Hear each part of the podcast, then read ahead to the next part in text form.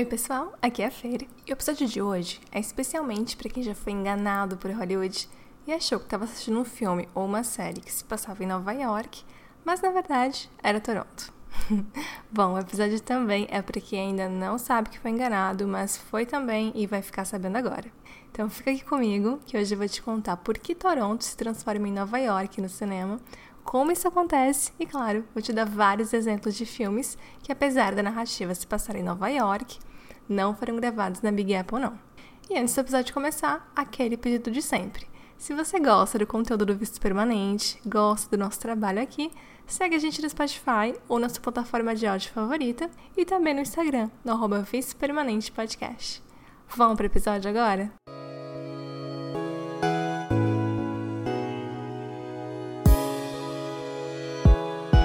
Toronto TC Bom, gente, estava eu, há uns meses atrás, assistindo The Boys, que é uma série sobre super-heróis, mas que desconstrói a nossa ideia de super-herói. Mostra uma outra face, né, dos, dos supers, uma face hipócrita, arrogante, prepotente, assassina. Enfim, nessa série, ser super é um trabalho onde você é capaz de fazer tudo por dinheiro e poder. Uma série é muito boa e se você não assistiu, já fica aqui a minha recomendação, porque, gente, vale a pena mesmo. Mas voltando, estava eu assistindo a série, que teoricamente se passava em Nova York, quando eu comecei a notar umas coisas assim familiares. Alguns lugares eram familiares e tal, mas foi quando apareceu um ônibus vermelhinho ali passando na cena, foi que eu me convenci que ali só podia ser Toronto. Fui pesquisar e batata.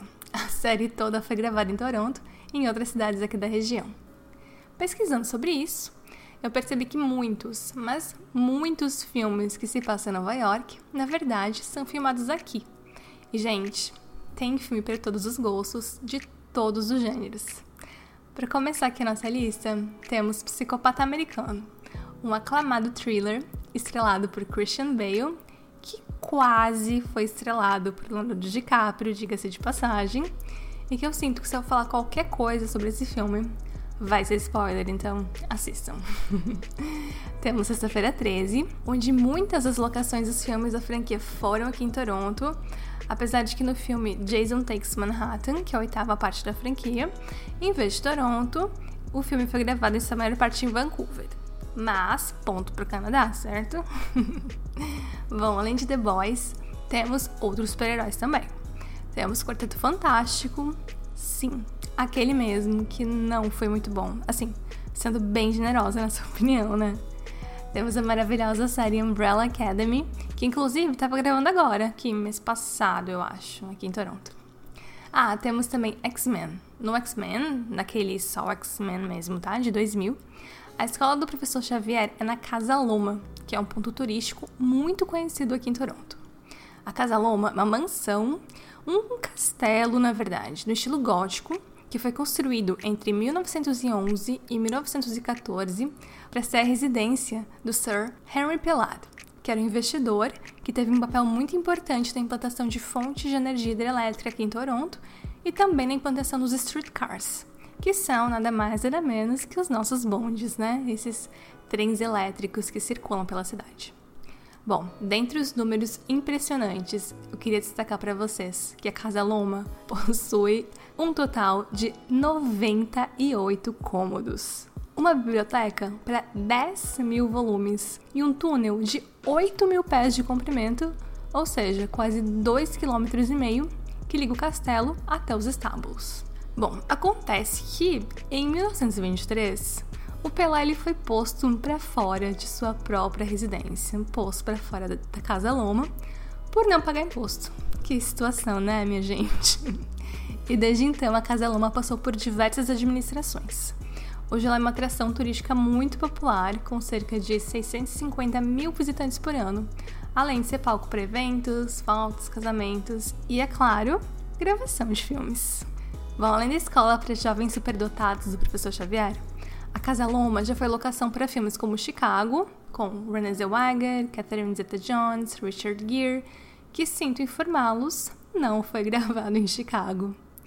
Também foi locação para o filme O Terno de 25 bilhões de dólares com Jack Chan, Saudades Sessão da Tarde, Colina Escarlate e, mais recentemente, para o filme Casamento Sangrento, Ready or Not, no título original.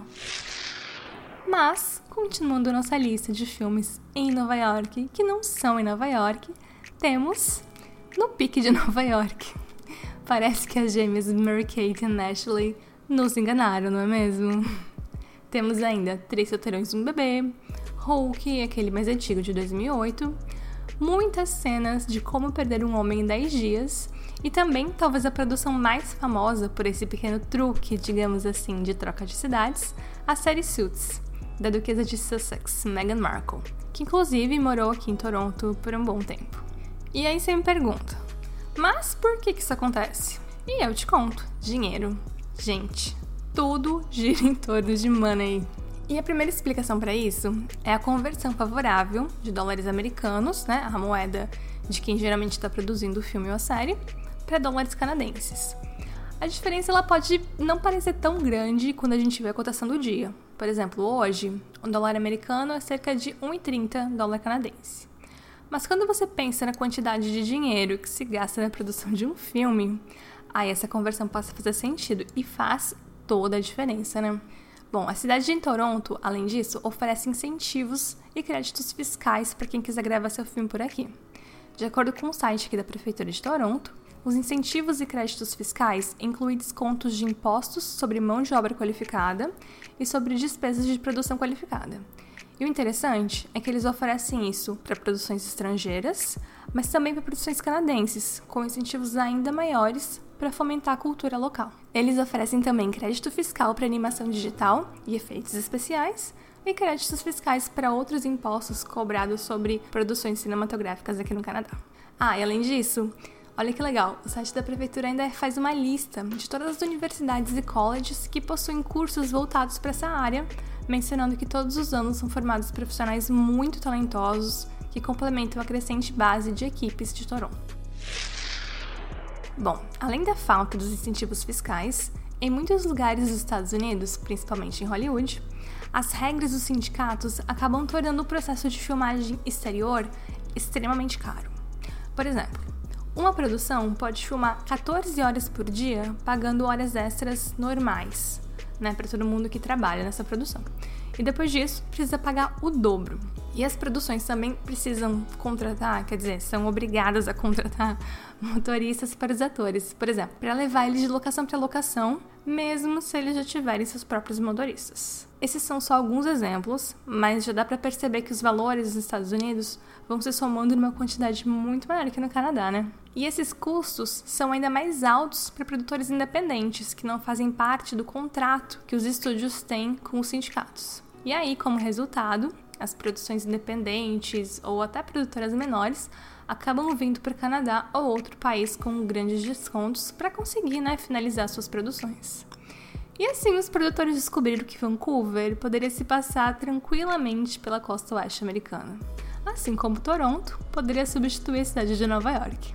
E, gente, eu acho impressionante como várias partes de Toronto são muito parecidas com Nova York. Andando em certas ruas, como a King Street West, por exemplo, você se sente muito em Nova York. E aqui vai mais uma curiosidade. Não é só a aparência que essas duas cidades compartilham, hein? Por um tempo, Nova York e Toronto foram também homônimas, ou seja, tiveram o mesmo nome, foram charás. O nome Toronto deriva de línguas indígenas e assim como diversas cidades brasileiras, cujos nomes também derivam de línguas indígenas, a origem não é precisa e o significado ele não é unânime. Uma das teorias é que Toronto derive de uma palavra da língua Wendat, que significaria lugar de encontro.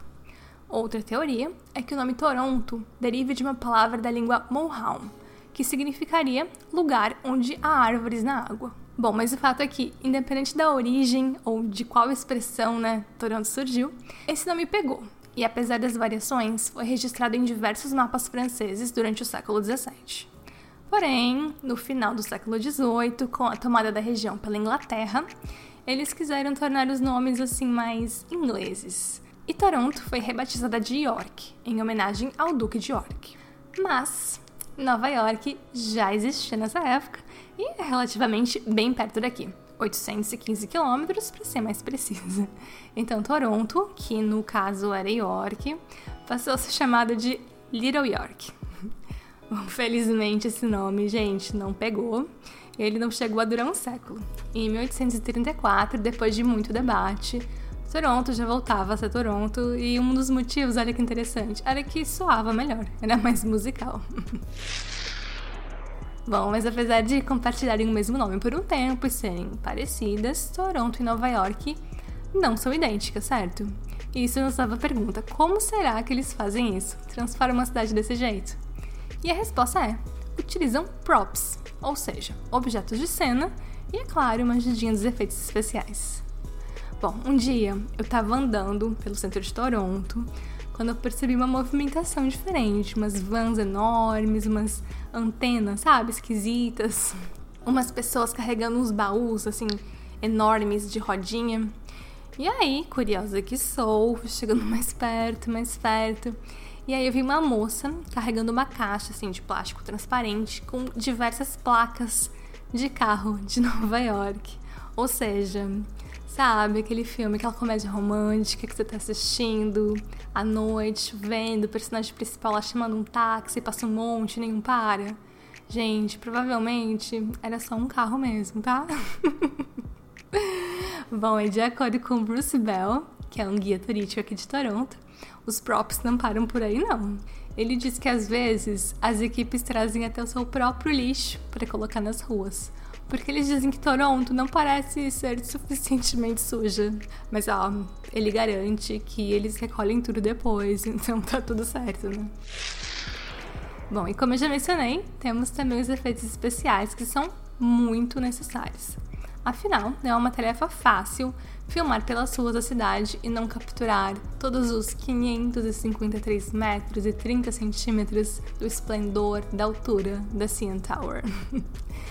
Toronto já foi palco para muitas histórias diferentes, seja fingindo ser Nova York ou até outras cidades, como Chicago, que eu já tinha mencionado antes, Baltimore, na forma da água, Midway City, que é a cidade fictícia da DC no filme Esquadrão Suicida, e, especificamente falando de efeitos especiais, já tivemos até o prédio da Prefeitura de Toronto virando portal alienígena em Star Trek e explodindo em Resident Evil. Fala sério, pessoal, é muita versatilidade para uma cidade só, não é? Bom, pessoal, por hoje é isso. Esse episódio vai ficando por aqui. E se você mora em Toronto, vai vir passear por Toronto ou só quer ficar por dentro de todas as gravações que acontecem por aqui, tem um perfil no Twitter, o arroba TO Filming EM, que posta todas as novidades no assunto assim, em primeira mão. E é claro que todas essas informações você pode checar lá no nosso Instagram, no arroba Permanente Podcast.